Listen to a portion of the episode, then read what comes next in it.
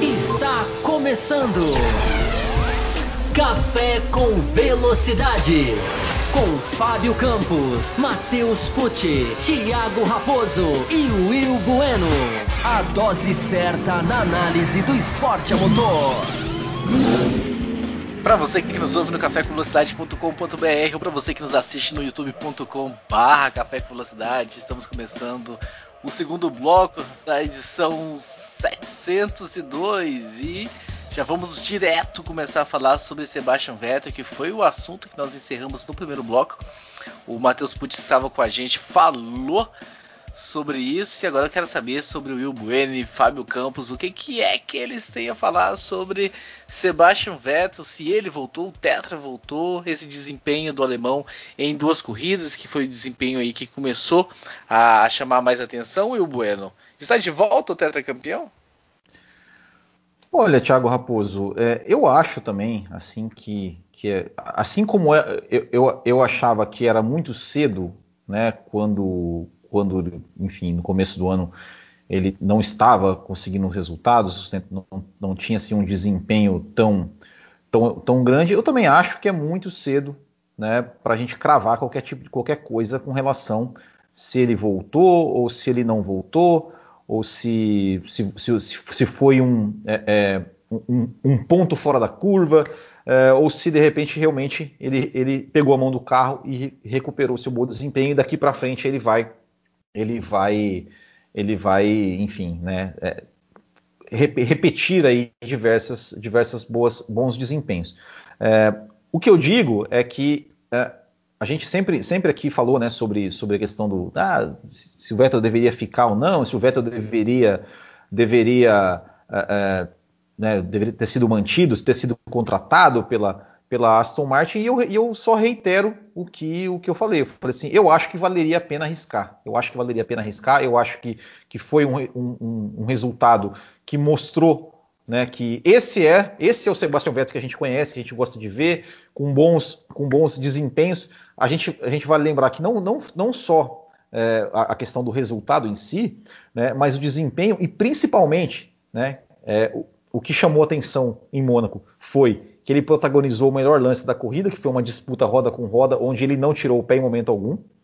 É, e nessa corrida, como eu falei, ele, ele ganhou as posições na pista. Ele foi para cima do, do, do, Charles Leclerc ali na relargada. Ele foi para cima do Pierre Gasly ali de, depois também, né, de, de, ter passado o Leclerc. Foi, brigou, fez a curva lado a lado. É, você via que ele, que ele estava realmente com, com confiança. Você viu que ele que ele estava com apetite, que ele, que ele que ele voltou a ser aquele cara, aquele cara competitivo que que a gente viu, que a gente viu ele ser aí ao longo da, da carreira dele, que ele estava realmente numa fase ali cometia muitos erros, é, não cometeu erro, não, não errou, talvez, será que talvez, né, lá no, lá no, é, sei lá, na época de Ferrari, de repente, numa, numa disputa dessa roda com roda com, com um Gasly, ele não pudesse ter rodado, a gente viu, né, a, gente, a, gente, falava muito isso, né? O Vettel em roda com roda, tá sempre errando, tá sempre cometendo erros, rodando. Então isso não aconteceu.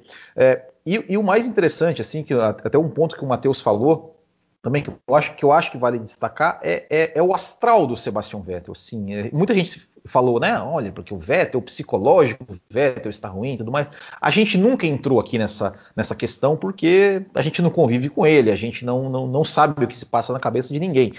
Mas o que ele mostrou né, nesse, nesse, nesse final de semana, é, no seu rádio, é, enfim, nas entrevistas, é que realmente é, parece que ele está que ele está mais leve, parece que ele realmente está num astral muito bom, que ele tem a confiança da equipe, que a equipe confia nele, que ele está se adaptando ao carro, que, que, que ele tá, parece que está melhor com ele mesmo, do tipo, cara, eu tô, eu tô pegando a mão desse carro, eu tô pegando a mão desse carro. Né? E, enfim, o rádio dele pós-corrida foi sensacional. Né? Para quem não viu, recomendo ver, né? porque além né, dele, ele, enfim, comemorar né, a sua, a sua, a sua, o seu pódio, falar, pô, galera, obrigado, estamos no pódio, né, dando, dando gargalhada. Ele, ele é, é, esboçou um espanhol ali para falar com, com para dar parabéns para o Pérez, né, inclusive falou um Feliz Natal em espanhol. Natal. Ah, é, o é, espanhol é pior que o meu. É, enfim, enfim, né? Deu Feliz Natal. E, e, e, uma parte sensacional. Quem não viu o rádio do Vettel, veja porque é sensacional. É a rádio parte que. rádio não se vê, rádio se ouve, tá? Só gostaria de lembrar isso. Boa, verdade. Se bem, se bem que você se pode bem... me calar dizendo que dá para ver na, nas redes sociais, porque eles transcrevem o rádio. É, exato, exato mas, mas que entrou, entrou né, ali no. Logo que acabou a corrida, entrou né, uma jornalista, que eu não, não. Me perdoe que eu não sei o nome dela. Vou te falar é... quem é. Rosana Tenant, que narra para F1 TV no canal Pit Lane Channel.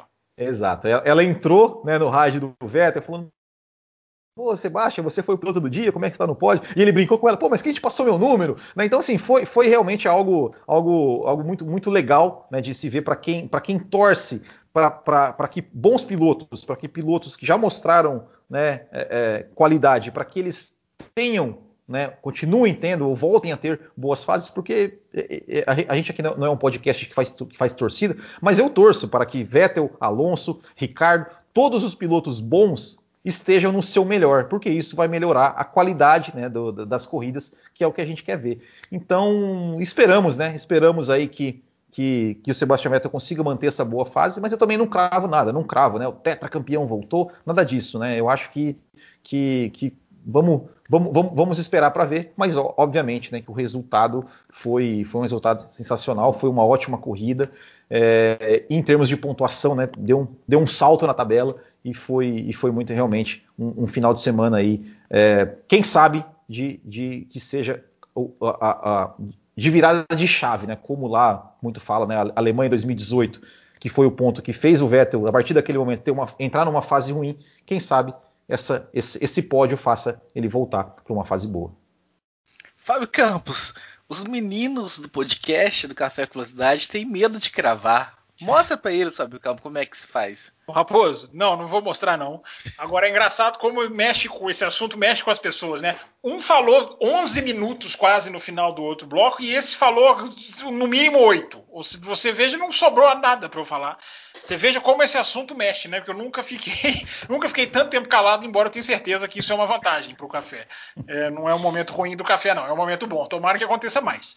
Mas tenho o que dizer mais. É, os meninos já cobriram, né? É, já falaram que tecnicamente ele foi bem, a corrida foi excelente, é, bate um pouco com aquilo que eu falei do Pérez, né? É, é, circuito de rua, são circuitos de rua, embora completamente diferentes. É a brincadeira do universo galáxia, né? Que eu me perdi lá no primeiro bloco. Quem não ouviu, vai lá ouvir.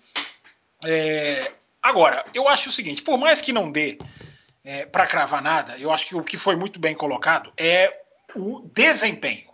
No caso do Vettel, há um claro desempenho a ser visto, diferente de Norris e Sainz em Mônaco, por exemplo. Né? Ah, mas a pista não permite. Não é, não estou dizendo que é culpa deles. Mas uma coisa é o cara que recebe o resultado herdado, outra coisa é o cara que herda, mas foi lá buscar para chegar naquela posição, que é o caso do Pérez, e no caso do Vettel, mais do que herdar, ele ultrapassou muito mais, né? Ele ultrapassou muito mais do que os outros. Eu estava brincando lá no primeiro bloco, brincando falando sério, né? Que todo mundo vota no, no Vettel como piloto do dia. Eu, nesse caso, ele fez, é, ele teve tudo. Ele teve é, ritmo de prova, ele cuidou dos pneus, ele ultrapassou, ele foi para cima. Então não tem, não tem o que acrescentar. É, não dá, não dá realmente. As pessoas têm uma ânsia, né, Raposo, de querer que a gente crave. Eu entendo que você esteja com essa ânsia, mas a gente não pode fechar o olho tecnicamente para onde a Fórmula 1 esteve nas duas corridas em que o Vettel foi bem. É, os elementos de extração do carro são diferentes. Não existe curva de alta nessas pistas. O desgaste dos pneus já é diferente por isso. Existe uma outra, né? As rápidas curvas do Azerbaijão são curvas ali que não são. não tem um raio é, como outras pistas que vão aparecer agora. É, então, Raposo, o que dá para ver, o que dá para perceber é, é, que o Vettel está vivo.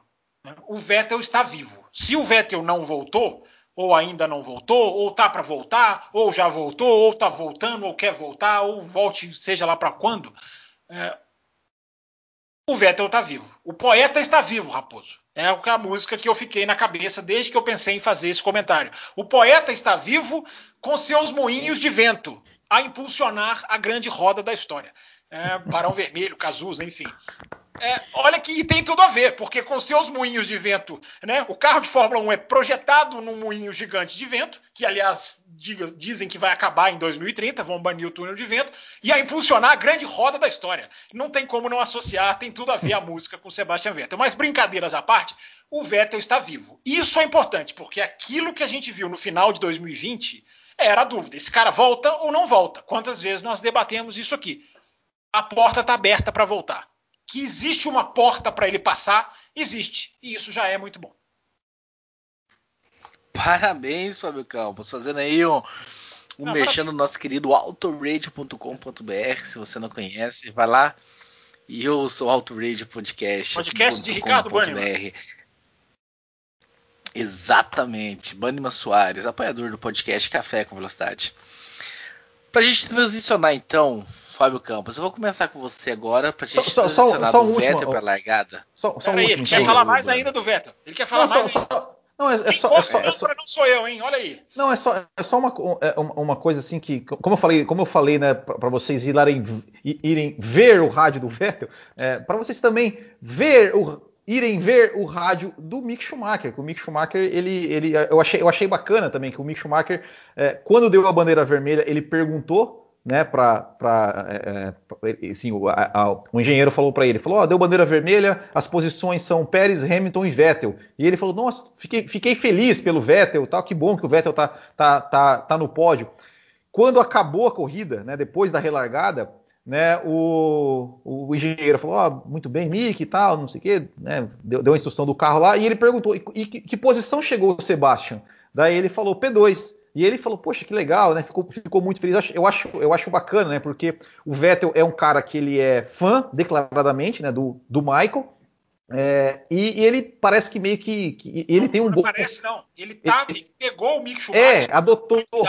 É, exatamente. Parece que ele, parece que ele adotou assim o Mick Schumacher e, e, tem um relacionamento muito legal. Então eu acho, eu acho que, que é, é, é, outro momento que vale a pena vocês, vocês procurarem aí o rádio do Mick Schumacher é, com relação a Sebastian Vettel. É, ele tem isso é só para deixar registrado. Ele tem passado dicas, eles têm conversado. O, Mick, o Sebastian Vettel sentiu essa questão, né? Poxa, o, o Sebastian Vettel não só era ídolo do Schumacher, como viveu muito com o contrário, Schumacher. Né? Contrário, né? O Schumacher era ídolo do, do, do É verdade, né? era fã, exato, era fã. Troquei. Tem bem, bem, bem corrigido. O Vettel cresci, cresceu com o pôster, o Vettel conta, né? Cresceu com o pôster do Schumacher no quarto dele, passou a conviver com o Schumacher, eles passaram a ter lá uma, uma, relação muito cordial, eles fizeram dupla naquelas corridas dos campeões, Raposo conhece muito bem essas, esse evento festival de final de ano, enfim. Agora não está tendo, né, com a pandemia. Enfim, com tudo que aconteceu com o Mikael, é, não é, é, é, claro e nítido que o Vettel falou: eu, eu, vou fazer com esse menino o que o pai dele faria. É, vou cuidar, vou falar, vou conversar, vou ligar. É, então tá, há uma relação paternal, sim, do Vettel com o. Com, aliás, o Vettel ele não tem essa, essa questão, né? Eu vi no canal 4 esse final de semana uma imagem de Mônaco que eu não tinha visto que o Vettel, ela aparece num cantinho da imagem e o canal 4 até faz aquela, aquele círculo é, que era pequenininho ali para a gente reparar. O Vettel vai dar um abraço no Leclerc em Mônaco, é, quando o Leclerc vai pro pro hino, né? Porque mesmo sem largar, o Leclerc fez, fez questão de ir pro hino de Mônaco, fez questão de ir pro pódio. Aliás, o Verstappen também, né? Interessante isso, né? O Verstappen foi lá ver o Pérez no pódio. São, dois, são duas coisas que pilotos, certos pilotos não fariam, né? De lá ver o companheiro celebrar o, a, o bom dia do companheiro. E aí essa imagem do Vettel dando um abraço no Leclerc no sentido de dar uma força naquele momento. Então até isso, né, na relação Leclerc e Vettel, que a gente sabe que foi crucial para o que aconteceu na Ferrari, fica, fica esse registro. Agora, é, o, o, o, o Raposo, só uma coisa, né? Eu acho que além de ser muito bom é, de ver o poeta vivo, é, outra coisa muito boa, duas marcas. Você me perguntou na abertura do programa, né? Qual o legado desse grande prêmio? Eu até, para não me estender, até cortei, né? Até não falei é, o legado dessa questão do Vettel tá vivo e o outro do Pérez de acabar com essa conversinha fiada, boba, rasa de maldição de segundo carro da Red Bull. Por mais que o Pérez não tenha voltado, repito, para mim ele ainda tem que se acertar aos sábados, essa questão de jornalista abordar essa questão de carro com maldição, de uh, equipe que joga contra o próprio piloto, de Helmut Marko torcendo para o Pérez dar errado. Nossa, quero ver a cara do. Impressionante como jornalista, com anos de Fórmula 1 nas costas, que convive no paddock, como criam situações fantasiosas, enredos de novela, e não tem nada disso de maldição. O que tem é piloto, braço. Piloto faz diferença. Então, quando coloca o piloto certo, a equipe vai lá e tem resultado. O, o curioso, Raposo, para encerrar, prometo. O curioso é que ninguém critica o pai Stroll pelas demissões que fez, né? Mas nas duas vitórias do Pérez, o primeiro e o segundo eram Pérez e Ocon, que deveria ser a dupla da Aston Martin se a Aston Martin pensasse em piloto, e nesse domingo Pérez e Vettel, que também poderia ser a dupla da Aston Martin se a Aston Martin pensasse em piloto. É só essa curiosidade dos dois pódios com vitória do Pérez. Porque no, no Sakir, para quem não sabe o que eu estou falando, no Sakir foi primeiro Pérez, segundo Ocon. E por falar em pensar, Fábio Campos, nós pensamos muito em superchat. Acabou de chegar Opa! o primeiro superchat. Pablo Brenner, né? Depois da volta do Vettel, será que agora podemos sonhar com o Fábio Campos participando de um grupo dos apoiadores? Sonhar não custa nada. Você tá dizendo o seguinte, Pablo, que o Vettel voltou. Eu, eu o Will e o Matheus falamos, ainda não, ainda não voltou. Tá vivo, muito bem, sensacional, mas as pistas normais estão de volta. Aliás, Will, a gente estava brincando de daquele negócio, brincando não, a gente estava discutindo aquele negócio do calendário, né? Pista que cai, pista que entra. A saída de Singapura nesse final de semana é um baque para a Red Bull, porque olha o que a Red Bull em pistas das pistas de rua tem sido superior à Mercedes, embora o Hamilton estava ali para dar trabalho. A saída de Singapura é para a Red Bull uma notícia péssima. Mas transicionando de Vettel para largada, para relargada que o Fábio Campos quer comentar. Ah, agora vamos. Cleiton vamos, vamos falar do que interessa. O Cleiton Maciel manda o seguinte: podemos dizer que. Olha aí, Fábio Campos, introduzindo ainda o assunto que você acabou de trazer, só para o Cleiton Maciel ficar feliz. Os ouvintes são, são, são, são fantásticos.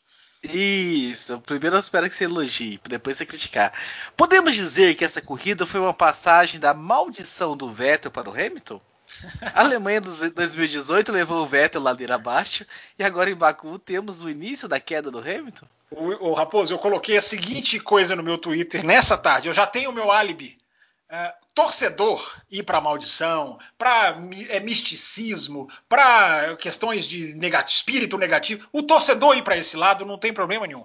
O jornalista se basear nisso é que me incomoda. Então o torcedor pode falar que é maldição, que é a nuvem negra, que é o cachorro do Hamilton, que é o não sei quem, que o piloto namora e por impede corrida, campeonato porque namora. O torcedor falar essas coisas é, é outra coisa. O, o, analista não pode se apegar em suposições dessa, desse nível. O analista tem que procurar informação e falar em cima delas.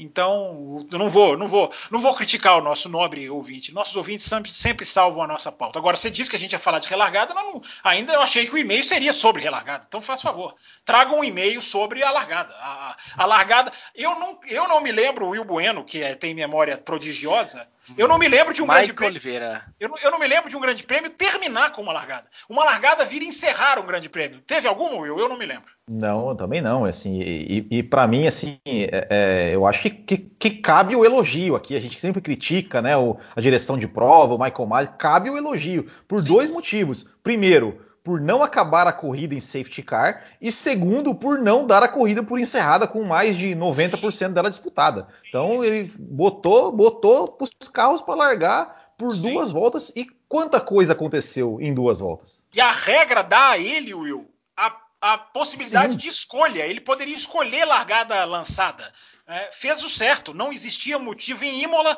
disseram que o motivo era pista úmida, ia ser perigoso ou ia favorecer um lado mais do que o outro. Em Imola dá para engolir.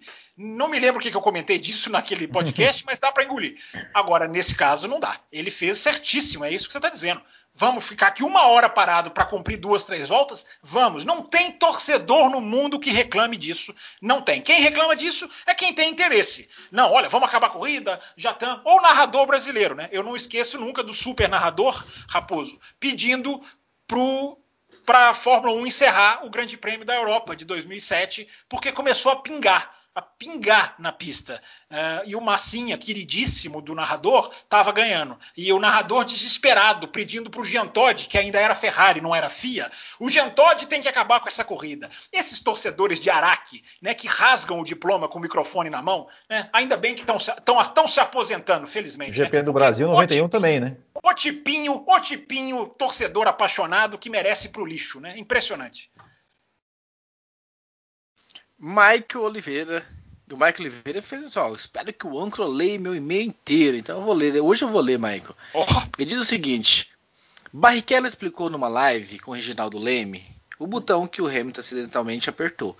Ele explicou que esse botão coloca mais 6% do freio direcionado para frente e falou que os freios da frente normalmente são distribuídos mais para frente e que 0,5 do piloto já sente diferença, né? 0,5 o piloto já sente diferença. Ah, então já trouxe aqui, o Michael já abordou aqui o que aconteceu com o Hamilton. Vamos começar a falar sobre essa largada então, Fábio Campos.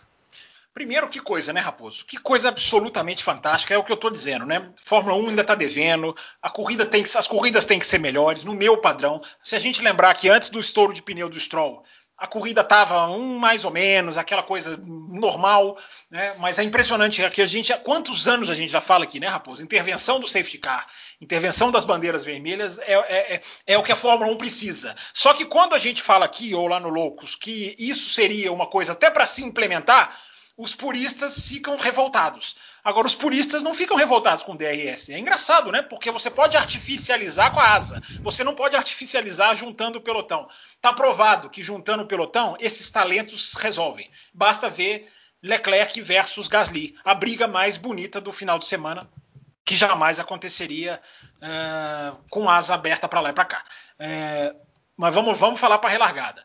Uh, elogios à Fórmula 1 por ter feito é, eu não me lembro, Will, também para você puxar pela sua memória, de uma relargada, ou de uma largada, pode ser largada mesmo, não precisa nem ser relargada. Aliás, eu falei, né, não me lembro de uma relargada encerrar uma corrida, não tem nem que cavar muito na memória, né, Will, porque essa regra é nova, né, não tinha essa questão de bandeira vermelha, é, os carros largarem parados. Quem pensou essa regra pensou muito bem, pensou no espetáculo, porque qual a finalidade de uma largada parada? Emoção.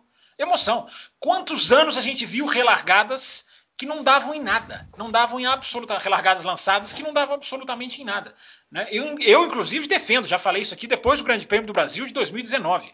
Relargada precisa de uma obrigatoriedade de lugar para o piloto da frente acelerar. Tem que ter uma zona, como tem na NASCAR. O Raposo sabe muito bem disso.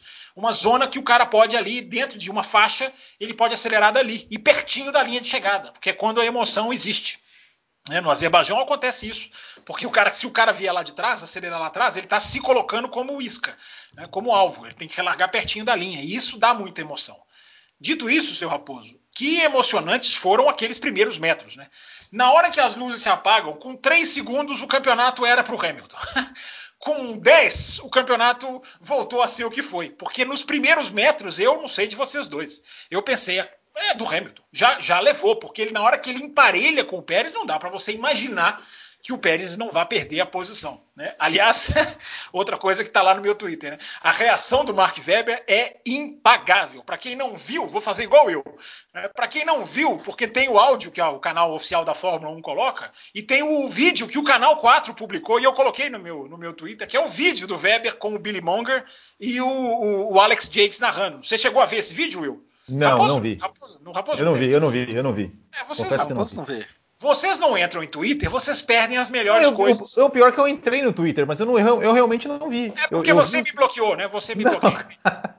Se você tivesse visto o meu Twitter, você teria visto. Vá lá e vê. O vídeo tem 7 segundos, não vai tomar Ah, não, tempo. eu vi, eu vi sim, eu vi sim. Eu só, eu só, não reconheci que era o Weber. Não, eu vi sim, eu vi sim. Eu é vi, o Weber, vi o, Weber o Billy Monger e o narrador, que tá aqui de costas. É, essa é fantástica, a reação do Weber é aquela coisa de você falar. E aí eu até coloquei isso no meu Twitter, né? Não teve quem não tivesse visto esse, esse lance sem esboçar não, uma reação. Não, não, teve um ser humano que não teve reação. para você pra te provar que eu vi. Não, eu coloquei ser vivo. Você provou errado. Eu coloquei escrito ser Mas enfim, brincadeiras à parte, gente. nós estamos aqui indo e voltando para dizer que a relargada foi fantástica, foi absolutamente imprevisível, emocionante. É, essa questão do balanço do freio, né? É, tá, para mim me parece muito claro, porque o Hamilton é muito bom para cometer. Claro que pilotos bons cometem erros pífios, claro que acontece. Mas ali é, como o Toto Wolff falou, o freio foi todo. Você falou aí, Raposo, que o ouvinte citou 6%.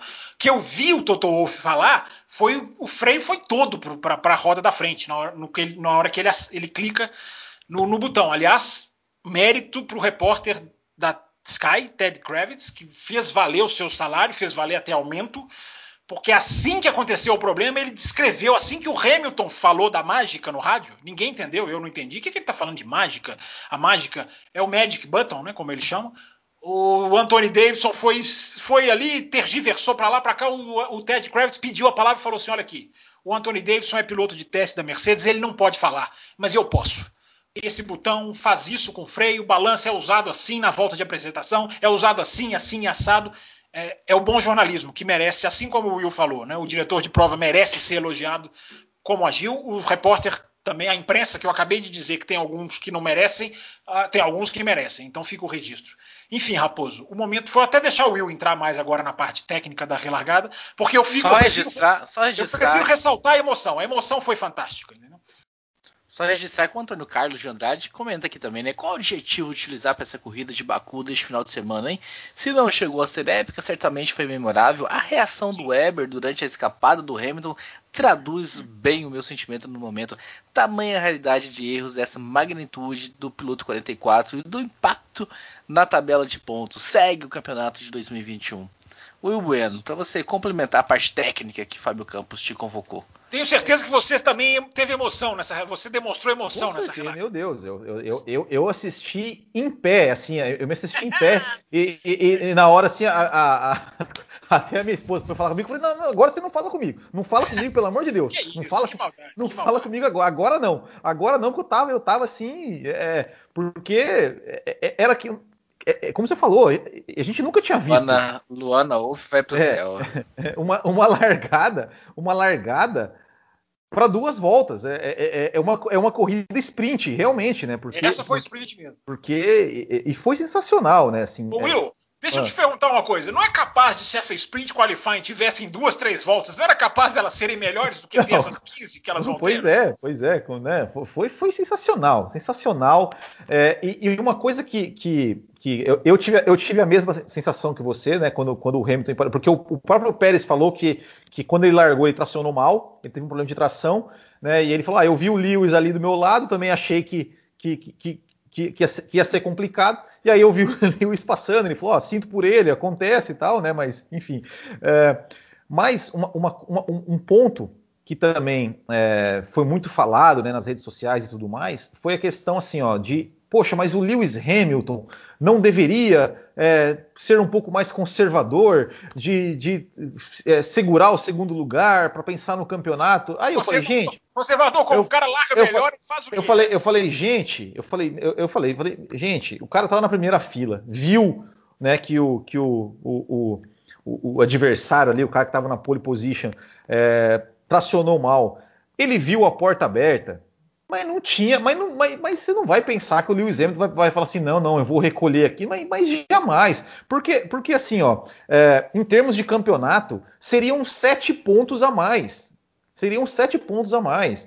Então, tem, tem, que ir, tem que, tem que botar por dentro, como falou, né? Ele, ele, ele, ele apertou o botão lá. Quem nunca esbarrou no limpador de para-brisa quando foi fazer uma curva? É, acontece.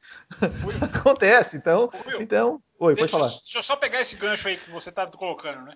É, eu não sei se a televisão brasileira traduziu, é, vocês me dizem, mas o rádio do Hamilton, parado no box, antes dos carros voltarem para a pista, o Hamilton fala para a equipe dele é uma maratona, não é sprint. O que vale é o campeonato.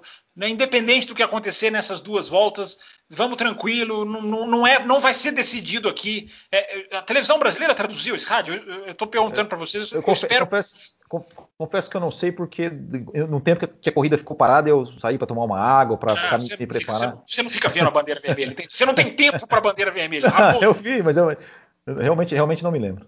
Raposo, você que é atento à transmissão aí, o Qual rádio? Qual rádio? Do, parado no box, antes da, da pista ser aberta, alguns minutos do Hamilton. A câmera estava focada, estava aquela câmera do carro focada na, na, na, no rosto do Hamilton, aquela câmera que fica no cockpit, e ele dizendo, gente, é uma, não é uma maratona, é, não é sprint, é uma maratona, vamos tranquilo, não é agora que vai ser decidido o campeonato, independente do que acontecer nessas duas voltas, vamos pensar no campeonato. É, não traduziram, né? Pela sua cara eu tô vendo que. Teve essa tradução, teve, teve, teve. teve. Tá certo. A sua cara de jogador de pôquer, então me enganou. É, porque eu, sei, eu tô dizendo isso, porque a mentalidade dele, me parece, era ser, embora o Hamilton fale uma coisa e diga outra várias vezes, é, era do cara que não ia jogar tudo ali. O rival já tinha zero ponto. Ou seja, qualquer coisa que ele ganhasse ele era lucro. Agora, na adrenalina, com a viseira baixa, o cara quer ganhar a corrida e o cara larga melhor. Então, gente, é, quem está pedindo para o Hamilton ser conservador, eu não sei que tipo de piloto quer, porque o que o Hamilton fez foi simplesmente uma largada boa. E se não fosse o problema do freio, eu repito, eu tendo a acreditar totalmente, porque a freada não é longa, não é uma freada forte. É, claro que é quando o cara vem na reta, mas a largada é muito próxima da curva. A freada não é tão forte para o cara estar um erro daquele tamanho.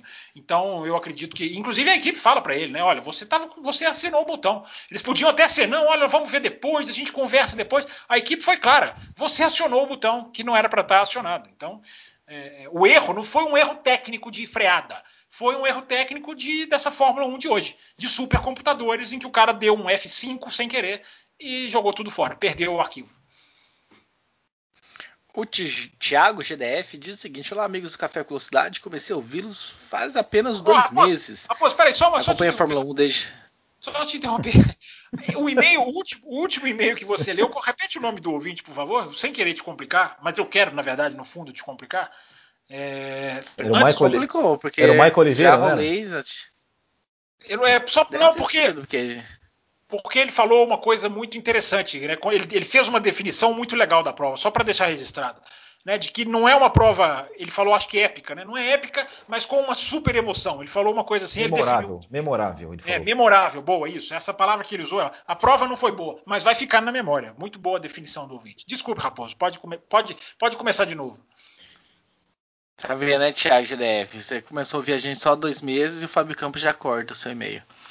Acompanha a Fórmula 1 desde 96, vendo mais corridas perdidas pela Mercedes e observando os acontecimentos. Mais um pit stop lento, inclusive com Hamilton em Baku, que lhe daria a oportunidade de pelo menos voltar em segundo. Se o Hamilton ganhar o campeonato este ano, para mim, me parece ter um propósito: fazer que a RBR continue focada neste ano e tire as atenções o mais tarde possível para o ano que vem pois um cara como Hamilton não pode desligar o freio e passar direto numa curva daquela. Não teria outra explicação. Pode ser viagem da minha parte, é, mas no mundo que vivemos não podemos duvidar de mais nada. Seria a Mercedes capaz, Fábio Campos, de postergar essa decisão até as últimas corridas para que a Red Bull mantenha-se focada em 2021? Para a Red Bull fazer isso, para a Mercedes fazer isso, ela precisa focar em 2021. Como que ela não, como que ela força a Red Bull focar em 2021 sem ela? Eu não entendi essa realmente. Não, ele está falando, ele tá falando que a Mercedes está sobrando, mas cometendo alguns erros bobos em pit stop e tal mais para de certa Vamos forma Vamos lá, Thiago GDF. Atra, atrasar o Hamilton. Thiago GDF, nós precisamos, jornalista precisa se ater aos fatos. O problema no pit stop do Hamilton não foi um problema foi a luz vermelha que não virou luz verde porque tinha um carro da AlphaTauri entrando justamente na hora em que ele ia sair. Então, para não ter um unsafe release, né, já que os meninos aqui estão usando muito o inglês hoje, eu vou pegar carona também, uh, a equipe segura ali um, dois segundos para não haver até um choque. Não é nem a questão do, do, do, da punição ou não. É, ali poderia haver um choque. Então, ou dizer. Seja, Oi, diga. 3, 3 a 0 para o Gasly, né? Brasil 2019, Mônaco 2021 e agora de novo, né? O Gasly atrasando o Hamilton, né? Peraí, do, Brasil 2019, Mônaco 2021 e, e, e, Baku 2021, né? Porque foi o Gasly, que, é, Alpha Tauri que, tá, que fez o Hamilton perder dois segundos, era o Gasly, né? Mas no Brasil foi isso, teve isso no pit stop, você está dizendo? Não, não, não, você tá não. não, corrida ali para aquela, foi corrida, na, isso, isso. disputa, né? Exatamente, sim, sim, exatamente. Tá é, é, você está dizendo o Gasly no caminho do Hamilton. É, exato. Sim, mas nesse caso é claro, aquela câmera de trás mostra. Então, Thiago GDF, para Mercedes empurrar o título com a Red Bull para 2020, até o final de 2021, é, ela precisa desenvolver. Os carros estão muito parecidos. Não, a Mercedes não está. Você vê o desempenho, você vê a classificação, você vê o que está acontecendo. A Mercedes não vai andar para trás de propósito. A Mercedes ela precisa focar em 2022 também. As duas estão numa sinuca de bico. As duas têm pouco túnel de vento em relação às outras. As duas têm limite de orçamento. E as duas têm que fazer escolha, enquanto a Ferrari, por exemplo, já está olhando para 2022 sem dúvida nenhuma. Respondendo de certa forma ao Thales Oliveira, né, que fala se de certa forma se foi o mexicano que pressionou o Hamilton até o último instante e, e levou o Hamilton ao erro, né, foi na verdade o botão E nem tanto assim. A, a pressão do, do, do, Pérez pode ter, ter, tido a sua influência pode, também, talvez nesse pode, erro e pode. tudo mais. Pode. O cara ali na pressa, no, na, na, na, pensando em superar o cara, se tivesse ali com o carro para andar 20, 30 segundos na frente, é, não tinha problema. É, é, é outra mentalidade. Então a gente está vendo, a gente já falou sobre isso, né, gente? A gente está vendo um outro Hamilton esse ano, porque é um Hamilton diferente, é um Hamilton que não tem o Bottas para poder ganhar de maneira quase que, que snob. Uh, olha, eu bato esse cara da hora que eu quiser. Não tem isso. Agora é, o jogo é outro. Então a gente vai ver o Hamilton errar mais. Eu acho que isso aí é uma certeza quase matemática. Mas aí, Will, o Jean Antônio pergunta o seguinte, né? O que, que vocês acham que está acontecendo com a Mercedes? Em Mônaco, Bottas esmagou o Hamilton. Em Baku, o Hamilton trucidou o finlandês. Por que não estão andando juntos como antes? Nossa. Boa pergunta, hein? O Bottas, o Bottas como que é? O Bottas esmagou e o Hamilton trucidou, trucidou. esmagou, esquartejou. É, o, ouvinte, o ouvinte veio com tudo nas palavras. Olha, eu, eu, é, é, o que, é o que a gente está falando aqui. A Mercedes ela não tem mais essa, essa é, vantagem né, que, que, que, tinha nos últimos, nos últimos anos. Ela, ela, agora ela tem um adversário à altura. Então, então é, às, vezes é, às vezes vai dar errado né, para o Bottas, às vezes vai dar errado para o Hamilton.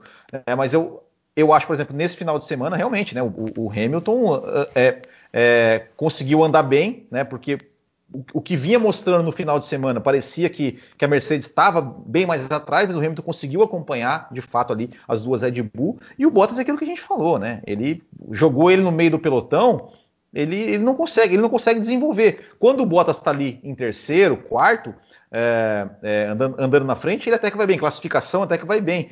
Só que o, a, até em Mônaco, né, o Hamilton também andando ali no, no, no meio do pelotão, ele, ele o, o, problema principal assim é que a Mercedes ela tem dificuldade para aquecer os pneus e a estratégia que fez o Hamilton perder três posições em Mônaco ninguém passa ninguém, né? Então, então acho que foi isso, mas, mas não acho que o, que o Bottas esmagou o Hamilton em Mônaco não.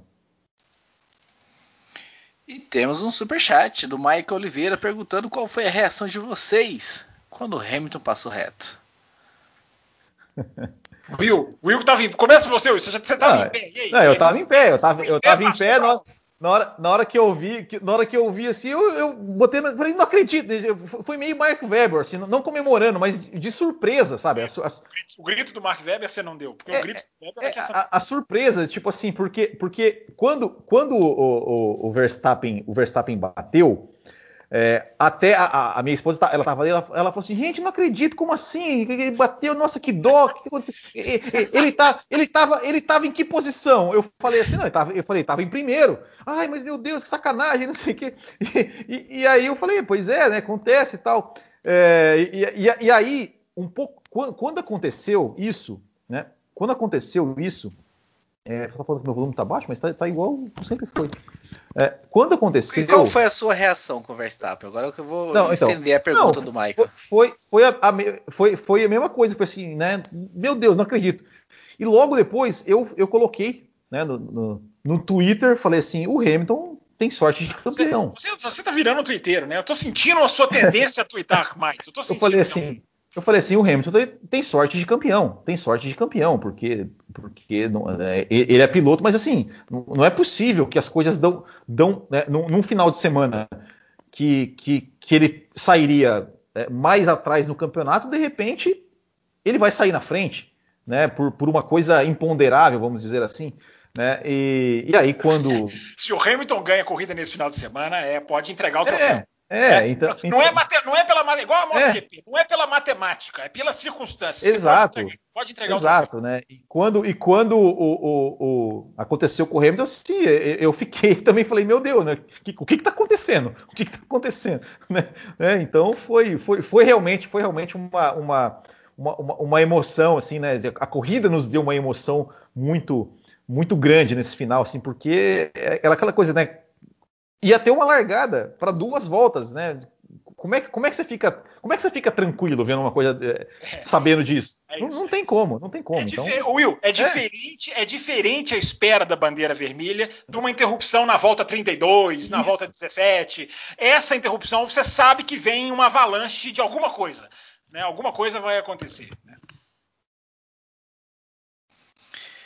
Seguindo Campos, você vai responder o superchat? Você pede superchat e não responde?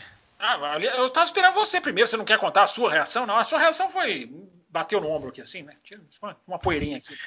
Acho que, eu acho que soltou um, sei lá, um putz, nada muito mais. Você já assistiu Corrida do meu lado, você sabe quais, quais são as minhas reações. Não, vou assistir Corrida ao seu lado em Interlagos, que eu não vou nem ousar aqui dizer quais são as reações, porque deve ter criança. Não, você, o, Nico, o Nicolazinho, o Nicolazinho, filho do Will, deve estar por aí em volta ali, eu não posso falar. quando você me visitava, quando o senhor visitava, nós assistimos algumas corridas junto. Agora, nós assistimos dois, Malásia 2012, uma das corridas mais emocionantes, inclusive, é, dos últimos tempos.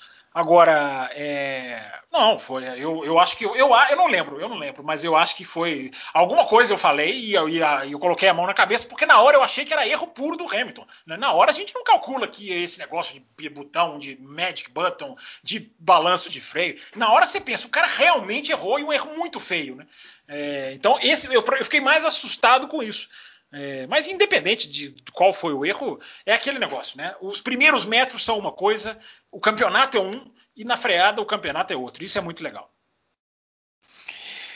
Pedro Thiago. Olá, amigos do Café com Velocidade. Meu nome é Pedro Thiago. Eu falo aqui de Macapá, no Amapá. Primeiro e-mail, Desde então. início.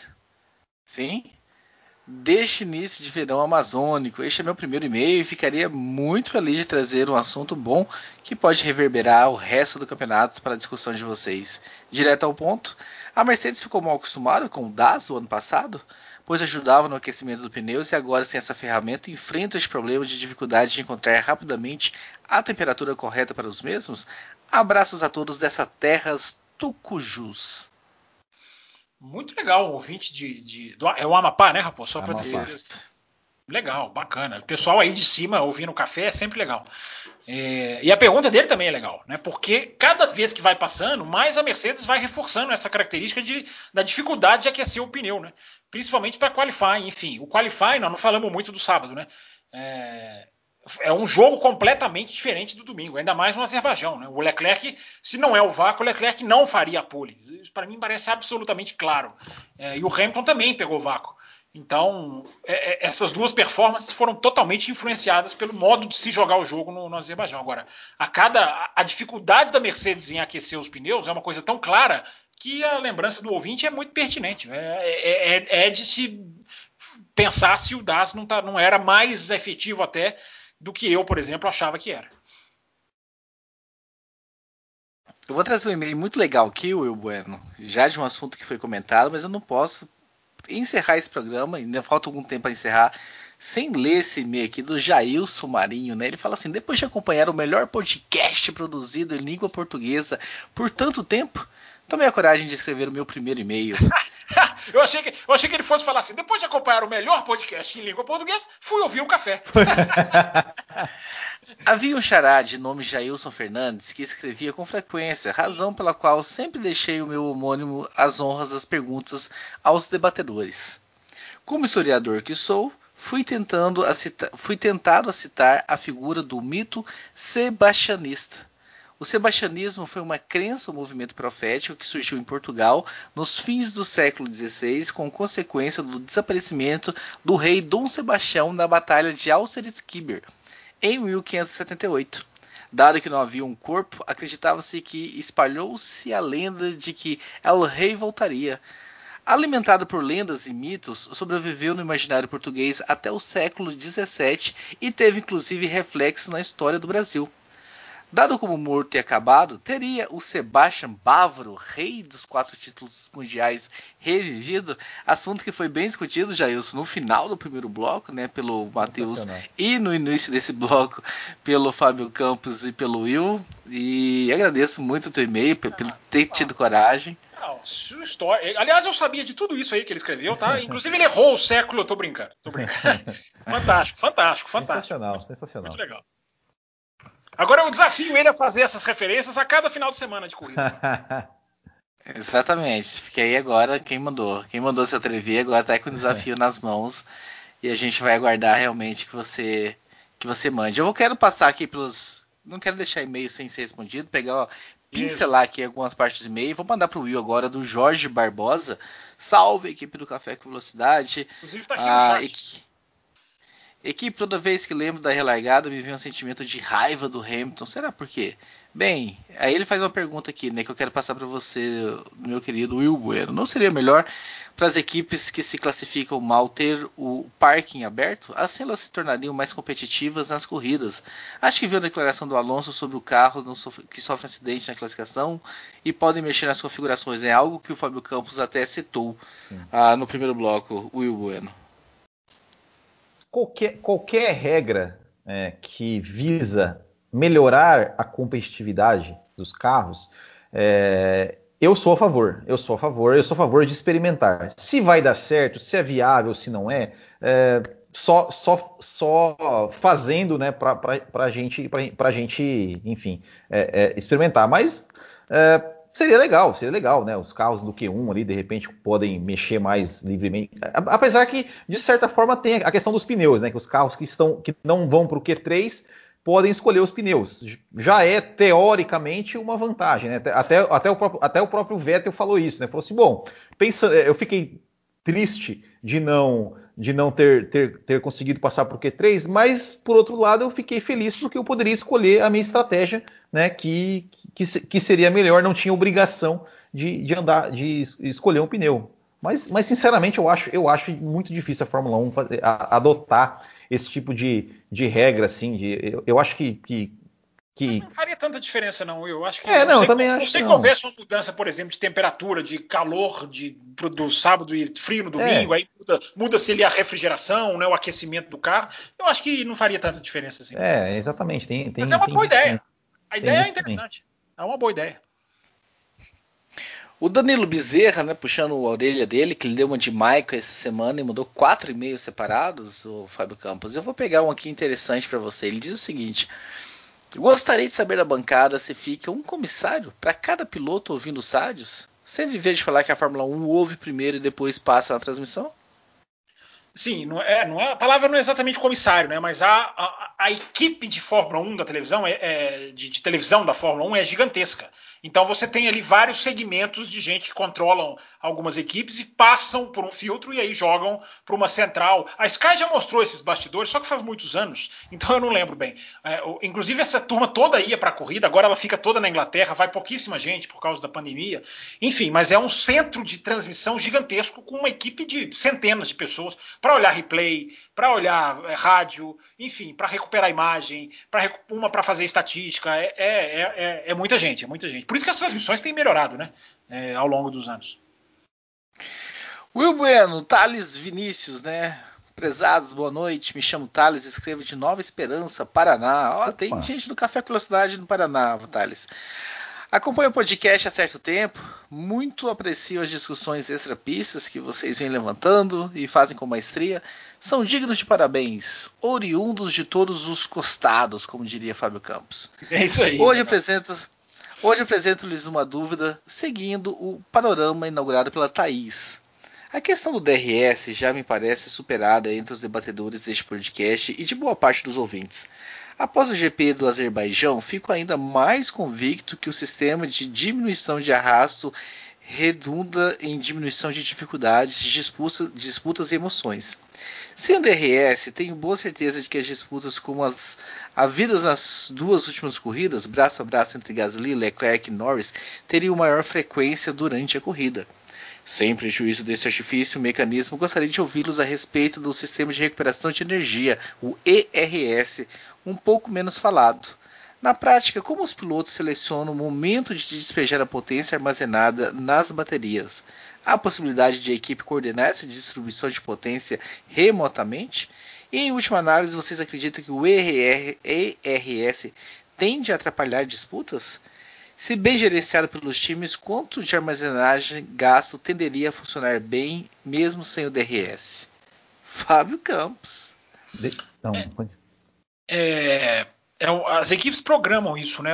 Quando o CARES, que é um, um, sistema cinético né, de recuperação de energia, hoje tem dois, né? Tem o do turbo e tem o, o, o que era o CARES semelhante.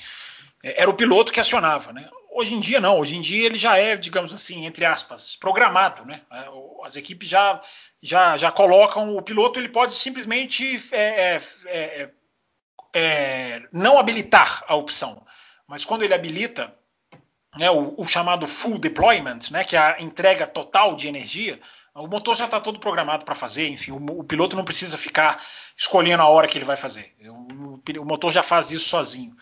Agora, isso seria uma alternativa muito bem. Eu, eu, eu, já falei aqui, e o Raposo e o Wilson testemunhos, que eu tentei gravar um teste de expresso, eles, eles não estão mais querendo me ajudar, é, ficam falando, vai lá no celular, no celular não tem jeito, por uma série de coisas. Se, é, se, eles me ajudarem, eu vou fazer, começar a fazer os vídeos, e um vídeo e, e o vídeo que eu quero fazer aborda justamente isso aí. O sistema de recuperação de energia é algo que a Fórmula 1 pode usar para substituir o DRS. É um algo muito mais válido, muito menos artificial, muito mais equilibrado, muito mais proveitoso, muito mais ajustável do que a asa que tem a ver com vento, a pista, enfim, é, altitude, calor, enfim, é, é uma coisa muito mais imprevisível e que normalmente dá errado, porque não dá emoção, como você ouvinte falou muito bem. Reduz desafio. Mas eu repito, vem aí o Grande Prêmio da França, e eu tenho certeza que a gente vai falar muito de asa móvel quando chegar o Grande Prêmio da França. Mas a sua ideia é, é, é, é boa. Ela, esse sistema pode fazer parte, se a FIA quiser, de, um, de uma maneira de melhorar as corridas. Desde que, né? Desde que, é, é, é porque, porque assim, é, é, o, que, o, que, eu acho, né, a questão do, do, DRS é que torna a luta desigual. Né? Se, se, os dois. Mas até coisa, isso, até isso esse sistema pode ser usado, como é na Fórmula Indy. A Fórmula Indy dá 200 segundos para o piloto usar. Exato. Então ele pode usar para atacar, para defender. Exato. Ele tem que calcular, ele tem hora que acaba, tem uns que gastam tudo no começo. E Era esse... legal. Era esse o ponto que eu ia falar. Se, se, se, tivesse um limite de uso de DRS onde cada piloto, ah, cada piloto pode usar o DRS, sei lá, cinco vezes na corrida. O momento que quiser, na, na, na, ok, né, tal, talvez a crítica seria, seria menor, porque daí faria parte do jogo a estratégia de quando usar, quando não usar. Não, o piloto poderia usar para se defender. Agora, se ele, não, se ele não pode de maneira nenhuma usar para se defender, é, para mim, mim é, é uma coisa que, que, que torna absolutamente injusto, né? E queria mandar um abraço, né, pro, pro ouvinte lá de Nova Esperança, né, perto da relativamente perto da, da, da minha cidade natal, mais conhecida como New Hope. Meu Deus. Meu Deus. O inglês desnecessário tá acabando com esse programa, Raposo. Lê o próximo e-mail. Aliás, tem superchat, Raposo. Tem superchat do Clinton Brito aí. Oh, eu ia, né? Se me permitissem, se permitissem o, o âncora trabalhar. Nós estamos quietinho. Estamos quietinho aqui, ué. O Clinton Brito, mais conhecido né, como galã do grupo dos apoiadores, né? Ai, dado o clima poético do Café com Cidade de hoje, pergunta ao Fábio Machado de Assis. Campos, o que vale mais para os catedráticos? O grupo dos apoiadores ou o Twitter? É claro que é o Twitter. O Twitter as pessoas prestam atenção no que você fala. O Twitter, quem, te, quem quer te ouvir, te segue. É, você não fala para quem não tá nem aí para sua opinião. O Twitter é muito mais legal. O Twitter, me falaram para não entrar no Twitter, Clinton Brito. Você, seguidor, tá lá e a gente boa. É, falaram para mim, não entra lá, isso não é para você. Você não vai caber em 140 caracteres, que era na época. É, não é, isso não é para você foi a melhor coisa que eu fiz, apesar de que isso te deixa escravo. Você acaba ficando escravo, tenho que twittar, isso aqui eu tenho que bolar, tenho que fazer isso, não posso deixar falar daquilo. Você vira escravo da coisa, mas é muito legal, porque eu calei os críticos, como diriam os pilotos de Fórmula 1, porque é uma experiência que eu não, não, não reclamo de jeito nenhum, porque 99% são pessoas que concordam ou discordam em altíssimo nível. Eu estou numa bolha no Twitter que eu estou longe da futilidade, da bobeira, da besteirinha. Fábio Campos. Eu, eu tô, eu tô bem lá, eu tô bem lá. Fábio Campos, nós temos só oito minutos, a gente tem uma quantidade de bem, então vamos ser um pouquinho só, mais breve só, agora. Eu só respondendo a pergunta do ouvinte, ele pediu para fazer um poema. Ora. Que poderia. A pergunta era um ou outro, só isso. Ah, tá, desculpa, desculpa, tá certo. Você tem razão, você tem razão. Você tem razão. Não, não, não, tinha, não tinha justifique sua resposta. Não, o, é o, o Matheus pode se estender do Vettel falando por 40 minutos no finalzinho do bloco, mas tudo bem, eu sou tratado como cidadão de segunda classe aqui. Eu, vou, eu serei breve. O Elito, o Elito da Cunha Leal, estou indignado. Não estou em condições de fazer uma análise desse GP, que já que foi interrompido por eventos catastróficos e determinantes. Primeiro, não aceita a desculpa da Pirelli que a causa dos estouros de pneus nos carros do Stroll e do Verstappen foram detritos. Me lembrou 2013. Agora minha maior dúvida, como o Alonso com pneus moles e novos não teve performance melhor que os carros da frente com pneus duros e usados? Minha suspeita, falta de teste e monomarca de pneus fazem todos andarem no desconhecido, até para os fabricantes dos pneus. Não, mas eu não tenho, Will. O Alonso hum. largou. Eu, pelo que eu tô, pelo que eu tenho, eu tô até procurando aqui o, o, a, a, o, negócio da Pirelli, o arquivo da Pirelli, mas acho que o Alonso largou com os mesmos pneus dos outros, não foi não? Ou tô errado? Sim, largou com, largou com os mesmos pneus e, e fez uma, e, e, não fez uma estratégia tão tão diferente assim, né? De, de, de, realmente, realmente agora agora me pegou, mas eu não não, eu tô abrindo aqui. Eu, Raposo, se você quiser continuar para não perder tempo, Quero. mas eu tô Quero. abrindo aqui. Eu vou já já eu respondo o Wellington certinho. Vai lá. Daniel de Oliveira Barcelos, Will Bueno. Salve a todos, eu sou Daniel Barcelos e venho falar sobre os erros do Hamilton este ano. Se considerarmos a classificação de Mônaco como uma falha do Hamilton, podemos dizer que o heptacampeão teve erros graves em 50% das corridas este ano? Com isso, podemos concluir que o Hamilton, sob pressão, erra mais? O que antes ele errava na mesma proporção, mas como tinha sempre uma gordura para queimar na corrida, nós não. Vou reler essa parte. Ou antes hum. ele errava na mesma proporção, mas como tinha sempre uma gordura para queimar na corrida, nós não percebíamos. É, é que na verdade agora é, é, é a gente. É que assim, né, talvez até, né, de repente o Hamilton poderia cometer alguns erros ali, mas como ele quase nem aparecia na transmissão, né, porque estava sempre liderando, enfim. Não, mas erro, é, erro a gente é, percebe. não, não, claro, claro. Não, o cara claro, pode estar claro, ganhando com 30 claro, segundos. Claro, claro, tô, tô, brincando. Mas, mas, é que, mas, é, mas é que assim, ó, o, o, que, o que eu acho, o que eu acho, né, de, de, de com relação a isso, assim, a minha percepção é é, o Hamilton está sendo mais desafiado. Ele, ele, ele, está pilotando de uma forma, ele precisa pilotar de uma forma que ele precisa muitas vezes passar o seu próprio limite, assim, limite, no, é isso, no é sentido, no sentido de, de, que ele precisa, né, coisa, é, é, coisa que ele não tinha, né, porque, porque, como o ouvinte bem falou, ele tinha uma gordura, né, de, seja de pontuação, seja de, de performance do carro. Agora ele está pilotando mais no limite. E quando ele pilota no limite, a, a, chance de errar é maior. A gente lembra o erro Sim. dele ali, o, o, erro dele em, em, em Mônaco, é, em Mônaco, perdão, na, em Imola, é, foi porque ele tentou fazer uma ultrapassagem ali no retardatário para tentar buscar o seu adversário, que era o Max Verstappen, que era uma situação que, que praticamente ele não, ele não vivia em temporadas anteriores, né? Então, então é isso. Acontece com todo mundo, né, gente? Lembrem-se do Schumacher naquela corrida de 2003, em que ele tinha que marcar um ponto, pressionar. Enfim, todos os quase, pilotos estão pressionados vão errar mais. Quase bateu com o próprio irmão, né? Sim. Agora, só Campos, rapidinho. Campos, é uma pergunta por, por, por, pessoa. Não, não, sendo, sendo, breve, rapidinho, só porque o Wellington tinha razão, tá? Na volta 34, é porque eu tô pensando na relargada final. Mas é, 14 voltas antes, o Alonso tem a parada no box e volta com o pneu vermelho, mas usado contra o pessoal que ficou na pista de pneu branco. Então o Wellington tinha razão. Não é, não é a relargada final, não. Ele tá falando da parada antes. O Wellington sempre tem razão. Marcelo Cesarino. Para o podcast de hoje, a corrida não estava lá grandes coisas, mas valeu pelo final. Curti a largada parada de duas voltas. Sei que ninguém vai concordar com os meus pensamentos, mas culpar a Pirelli é fácil. Foi levado a Baku a gama mais macia de pneus, os caras largam com pneu macio, fazem um quinto da prova com este pneu e por muito conservadorismo resolvem fazer o resto da corrida com pneu branco, que nem era tão duro assim e confiam que nada vai dar errado nunca parecia meio evidente que o correto seria duas trocas para todos, a partir que a maioria largou com vermelho e deu cerca de 10 voltas com este pneu. O pessoal do café é sempre muito bem informado. Quando vai ser anunciada a vinda do Russell para Mercedes em 2022? Ou será ainda neste ano? Fábio Campos muito bem informado, vai dar essa resposta para você, Marcelo não, Cesarino. Essa informação, eu não posso inventar informação. Tem jornalista que gosta, tá, gente? De inventar informação, de falar que tem informação dentro da equipe, não tem.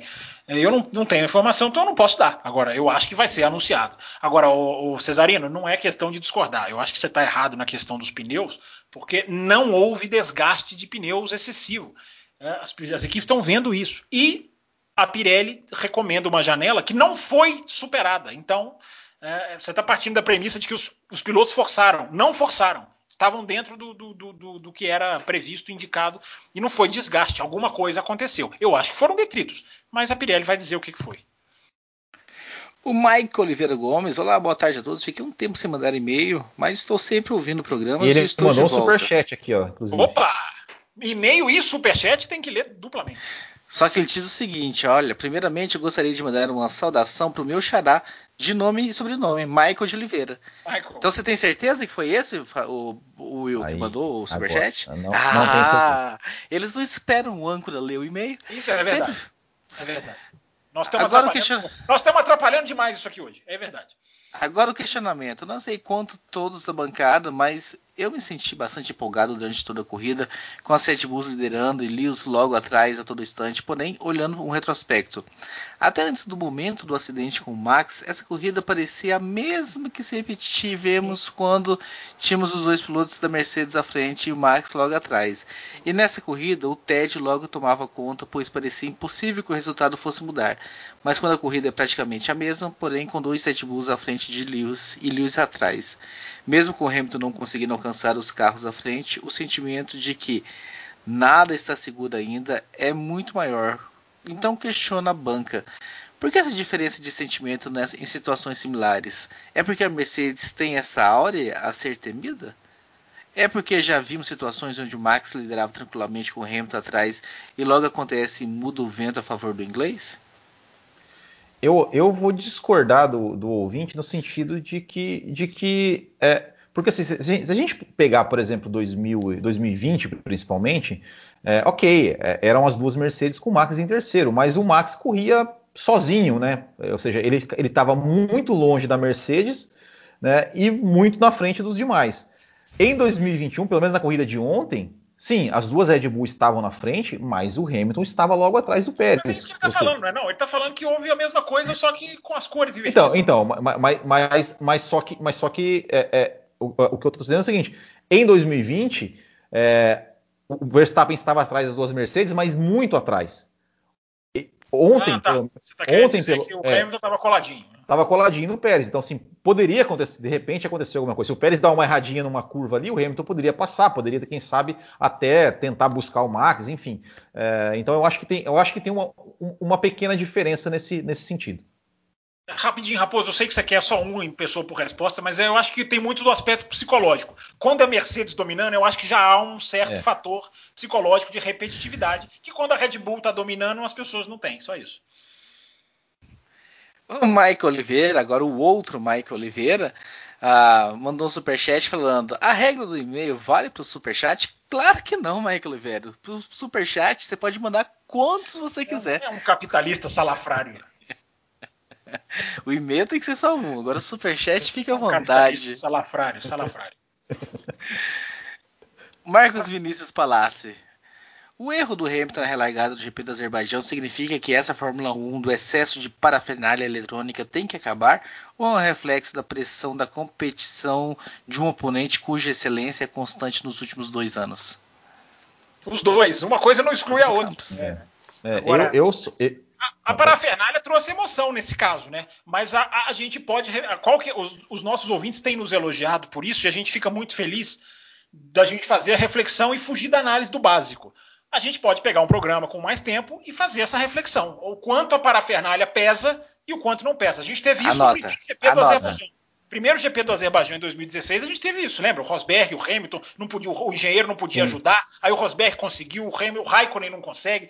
É uma boa discussão para a gente ter, mas se eu tiver agora Coloca o Coloca no papel. É, é, Coloca no papel. Deixa, ele já não deixa nem eu terminar. É, não, só, só quero falar uma coisa assim. É, é, eu, sou, eu sou o seguinte: para mim o, o, volante devia ter só um botão, o, que, o do piloto beber água. Só, mais nenhum. nem o limite de velocidade do pit? Nem. E, nem, e, e rádio, e rádio de maneira nenhuma. É comunicação via placa. Isso, isso. É uma boa Alguém discussão. É uma boa discussão, hein? É você anota, que anota. Tá âncora, essas coisas são, são responsabilidade do âncora, o chefe, o líder. Eu estou lendo. Entendeu? Eu já vou ler, já vou ler o próximo e-mail. Marcelo Carvalho. Olá, amigos do Café. A cada corrida que passa fica evidente que o papel do segundo piloto é muito importante para o campeonato de construtores. 2022, Hamilton e Russell é inevitável. Acho que o Bottas um piloto rápido, mas deixa a desejar no instinto de ultrapassar. A disputa sem DRS entre Leclerc e Gasly no final me tirou o ar. Estou bastante animado para o campeonato do ano que vem, com carros mais equilibrados e pilotos com vontade de vitória. A minha pergunta é: o piloto Mazepan já não está fazendo hora extra na Fórmula 1?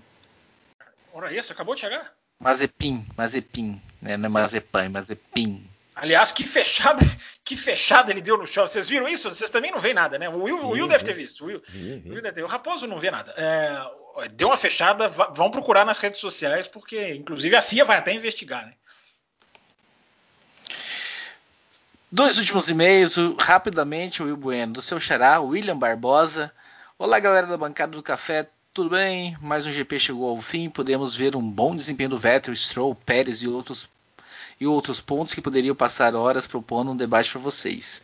Porém, um fato me chamou mais atenção: os pneus Pirelli ele já não vem agradando algumas equipes e pilotos há um tempo. Os estouros do ano passado, este último GP, para ser mais específico, é mais um ponto negativo para a Pirelli. Eu lembro da época que tinha outras fornecedoras de pneus na Fórmula 1 e gostaria de saber de vocês se são a favor ou contra a ideia de mais um fornecedor, se isso não ajudaria nas disputas pelos possíveis compostos diferentes de cada fornecedor. Will Bueno, essa pergunta é para vocês. Ah, mas eu quero falar você. depois dele.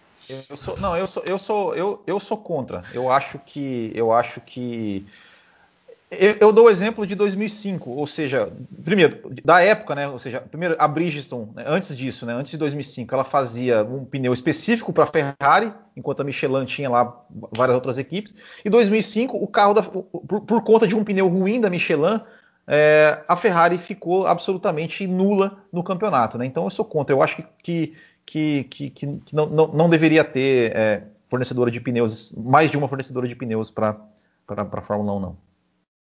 É, só, só, uma informação, tá? A, a Pirelli falou uma coisa muito interessante, que o pneu de 2022 não deve se desgastar tanto quanto esse. Eu acho muito interessante. Eu acho que o ouvinte citou aí o problema da, da, da, Pirelli com estouros. Eu não acho que esse seja o problema. Eu acho que tem que ser tratado, como eu falei no começo do programa. O problema para a qualidade das corridas é esse pneu que não aguenta seguir um, um outro carro de perto. Isso é um enorme problema. Esse pneu que se desgasta. Isso que a Michelin Michelin não, meu Deus. Vocês falaram Michelin e tá na minha cabeça. Isso é que a Pirelli resolveu tratar para prometeu tratar para 2022. Se for verdade, é uma excelente notícia, porque os pneus ajudam hoje a estragar as corridas de Fórmula 1. Mas é assunto para um outro podcast. Anota. Última pergunta do programa. Até passamos, estouramos um pouquinho, mas para responder, já que vocês mandaram e-mail em massa, a gente correu atrás de ler tudo aqui. Michael Bueno. Boa noite a todos. Gostaria Michael de saber a opinião bueno? de vocês Interessante, primo do Will. Gostaria de saber a opinião de vocês em relação ao GP. Após assistir as três corridas da Fórmula 2, esperava uma prova muito mais acirrada, com ultrapassagens e bandeiras amarelas. E, na minha opinião, se não fosse a bandeira vermelha no final, teria sido mais um GP morno, sem grandes emoções. Avaliando como todo, foi bem mais ou menos. Como o campo diz, tivemos momentos de emoção. Um abraço.